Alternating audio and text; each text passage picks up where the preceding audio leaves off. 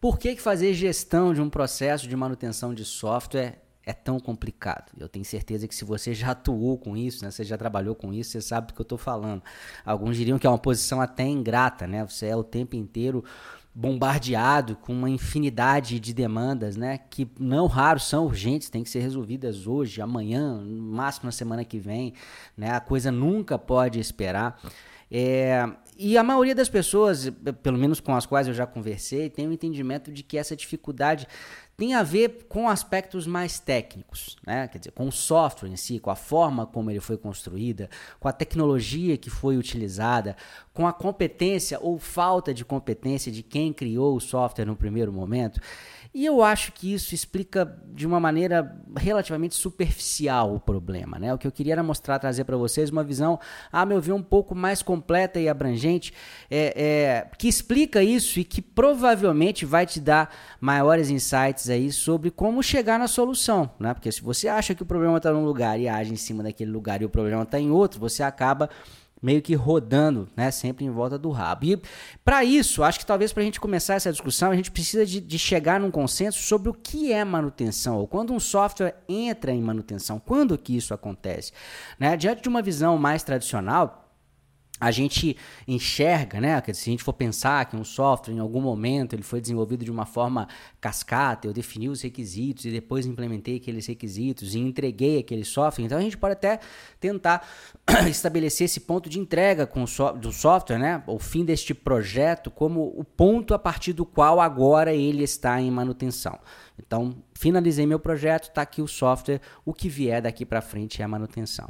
O problema é que a gente tem visto né, que esse modelo de uma única entrega em um único projeto é algo cada vez mais raro.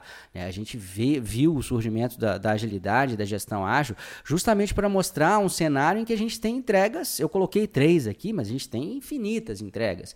A gente tem entrega o tempo inteiro, né? com ou não, uma, com cadência, né? com um período de tempo definido ou não, mas a ideia ideia de que né, é muito difícil eu entregar apenas uma vez e encarar depois aquilo como manutenção, de um, né, um, momento distinto. O fato é que eu tenho várias entregas. E aí, onde que eu vou definir? Né? Se, se eu for usar aquele meu conceito de que manutenção é depois que eu entreguei, é depois da terceira entrega, mas por que não depois da segunda? Ou por que não depois da primeira?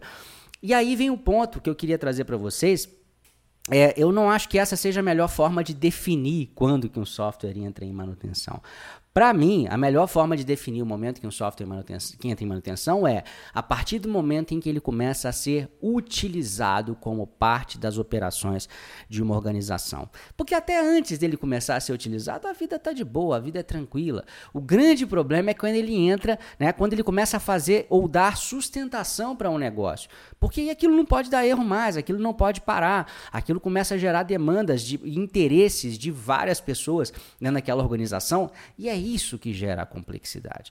Não é se o software foi construído na tecnologia A, B, C, modular ou desmodular. É claro que essas coisas contam também. Né? Um, um software mal projetado, ele dificulta muito a manutenibilidade. Esse aspecto técnico ele não pode ser negligenciado. Mas o que eu quero que vocês entendam é, mesmo se um software fosse construído de uma maneira pobre tecnicamente, se ele estivesse dentro de um ambiente em que ninguém utiliza aquilo, não geraria problema, não teria complexidade nenhuma.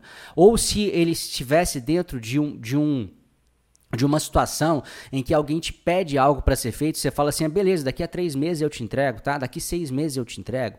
Então, o problema é não tá né, na coisa em si, mas na dependência que os negócios têm dessa coisa hoje. Né? Por isso que a gente fala tanto em agilidade, por isso que a gente fala tanto né, é, é, na importância da gente ter uma gestão que realmente é mais enxuta e mais adequada, porque lidar né, com esse problema não é tarefa fácil. E não dá também, né, para a gente, quando a gente vai falar em manutenção especificamente, né, mesmo na, na, quando a gente está construindo o software no primeiro momento, já não dá para pensar numa estrutura cascata, numa gestão é, é tradicional. Se eu estou falando em manutenção, menos ainda.